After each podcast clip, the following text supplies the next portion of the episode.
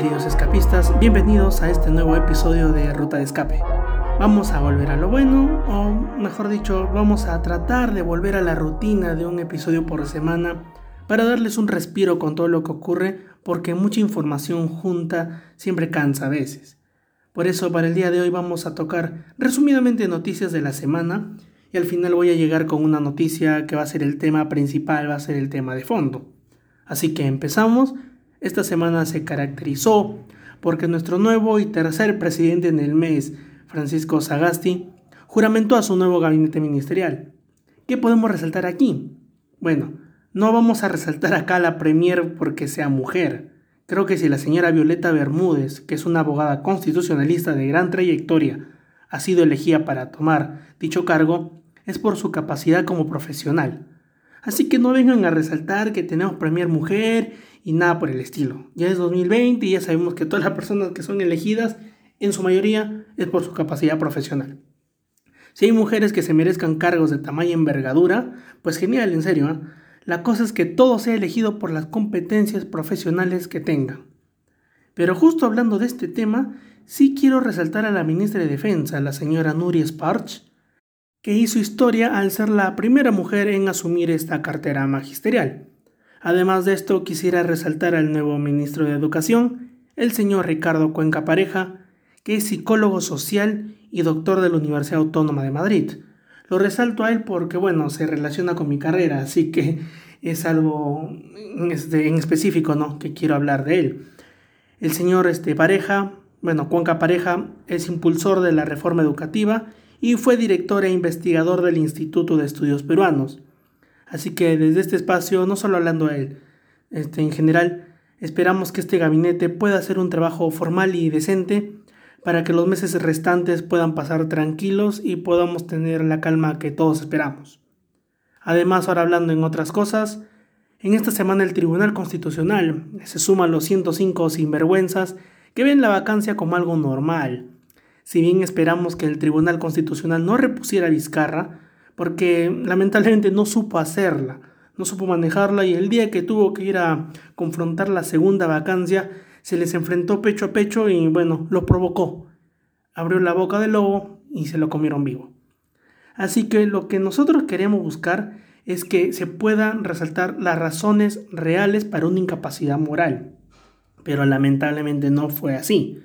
Según el TC, todo el proceso estuvo bien y ahora esto es peligroso por la razón que, si ocurre algo ahora con el presidente de la República y el Congreso quiere vacarlo de nuevo, lo hará con la razón que deseen. Mira, les pongo un ejemplo simple. Hace unos días este, Otto Gibovich, que es el, el vocero de Acción Popular, si no me equivoco, habló de que el señor Merino está sufriendo un cuadro grave de estrés. Si el Congreso quiere vacar a Sagasti por esta razón, lo puede hacer. Suena descabellado, suena tonto, ¿no? Pero no es imposible. Y con lo que ha hecho el Tribunal Constitucional, hasta ni es este, algo rarísimo de ver. Podría decir que se ve algo muy posible, así que hay que andar con cuidado y siempre chequeando este, lo que haga el circo congresal. Y justo hablando del señor Merino, alias este, el primo del mero loco, y el señor Antero Flores Arauz, alias Gato Fiero, este par dinámico, el dúo Dinamita, el dúo de viejos lesbianos, promulgan la ley del retiro de hasta 4 UIT de las AFP. En lo personal pienso que la medida fue demasiado populista y que para colmo va a afectar la inversión de este fondo de pensiones a las personas que no puedan retirar dicho fondo. Ya varios especialistas se han pronunciado por lo sucedido y bueno, lo hecho hecho está lamentablemente. Solo queda pedirle a la población que no vayan, no vayan a sacar una cantidad exacerbante de dinero para que en el futuro no les vea afectado su pensión y no estén mendigando. Bueno, ya terminando creo que no hay más para hablar de las noticias resumidas. Esta semana se caracterizó más que todo por esto y nada, ya volvemos con el tema principal. No se vayan, que ya regresamos con su programa favorito, ya regresamos con Ruta de Escape. No se muevan.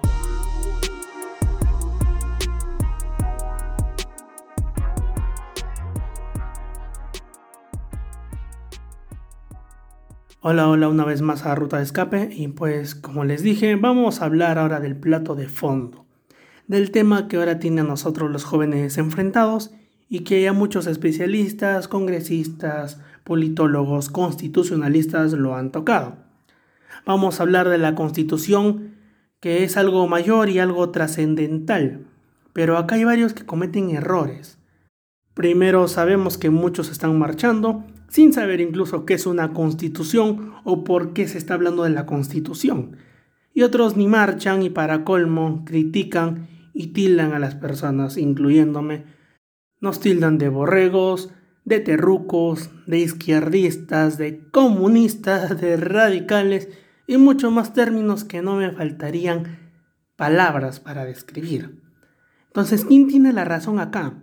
¿El grupo que marcha sin tener una pajorera idea de lo que es una constitución? ¿O el grupo que solo se trata de justificar y decir que todos los demás son unos terrucos y ellos son los peruanos ejemplares? Bueno, ninguno de los dos bandos tiene la razón. Los dos bandos que les menciono actúan mal, unos por marchar desinformadamente y otros por criticar como si fueran los peruanos ejemplares, como les estoy diciendo.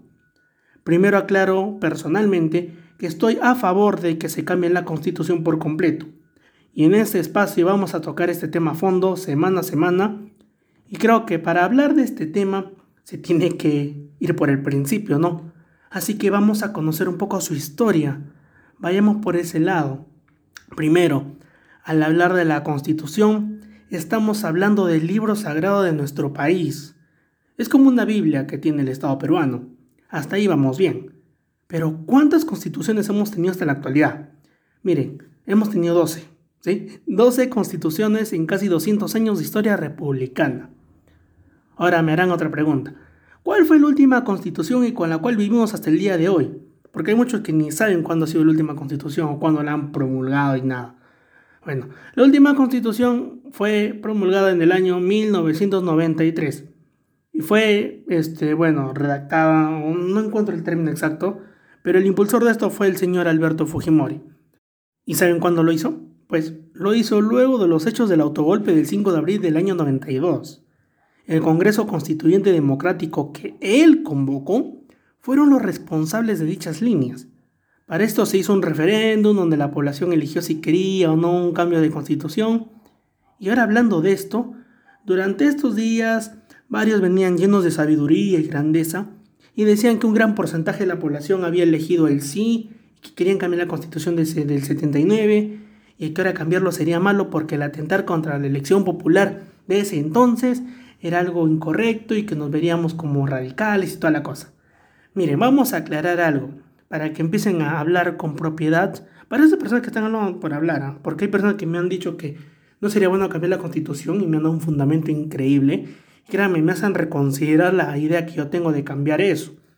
Pero si hablamos así con propiedad, para esas personas que simplemente atacan sin parar, el gran porcentaje de la población que eligió esto no es tan alto como dicen. ¿ah?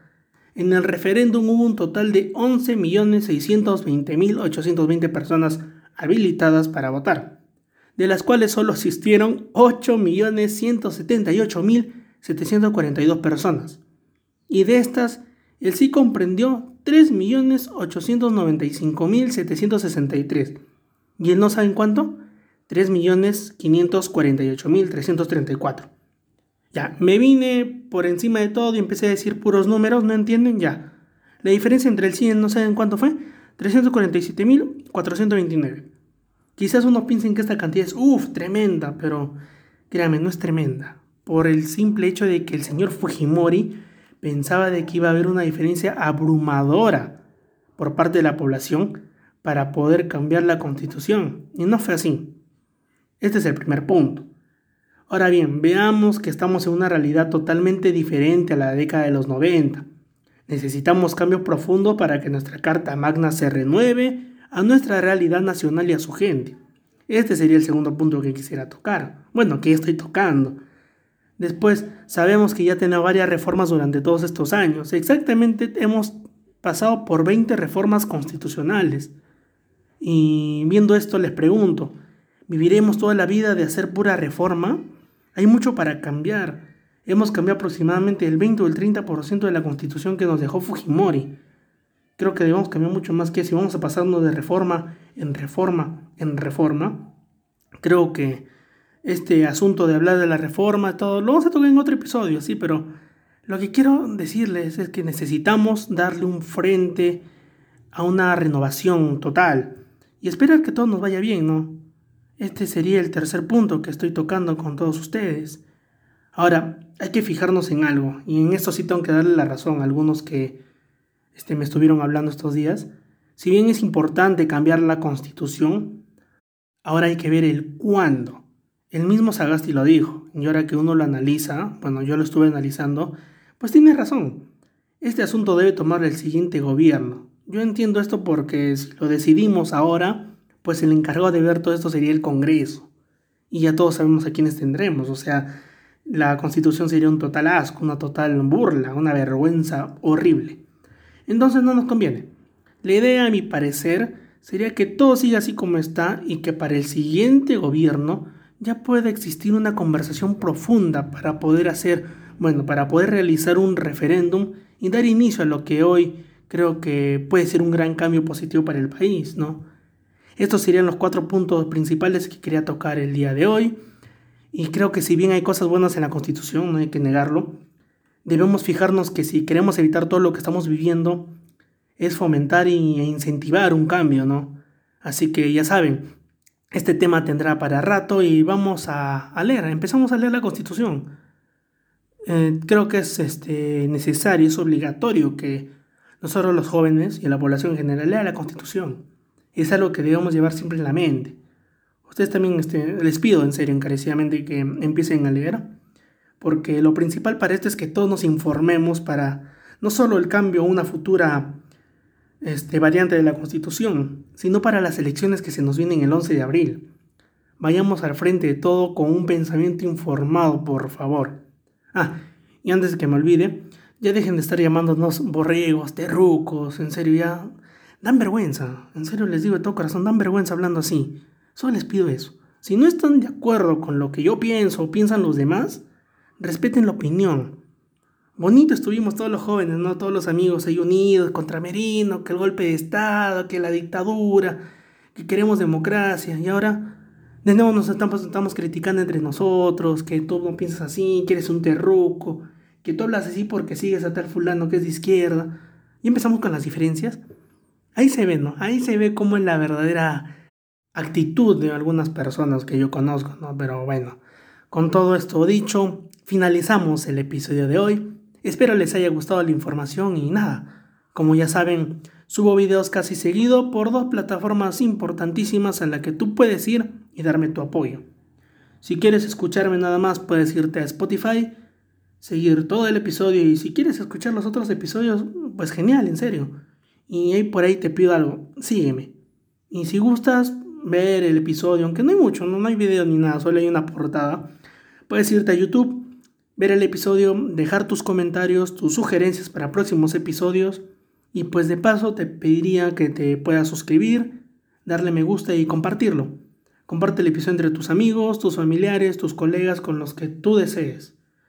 El único fin que tiene este podcast es el informar, el aclarar las cosas, el mantenerte al día y nada como te digo, compártelo y si gustas escucharlo y mirarlo por Spotify y por YouTube, genial. Con tu apoyo, este, en serio, me siento muy feliz. Y nada, soy Diego Mendoza y esto es Ruta de Escape. Nos vemos en el siguiente episodio. Chau, chau. Cuídense mucho.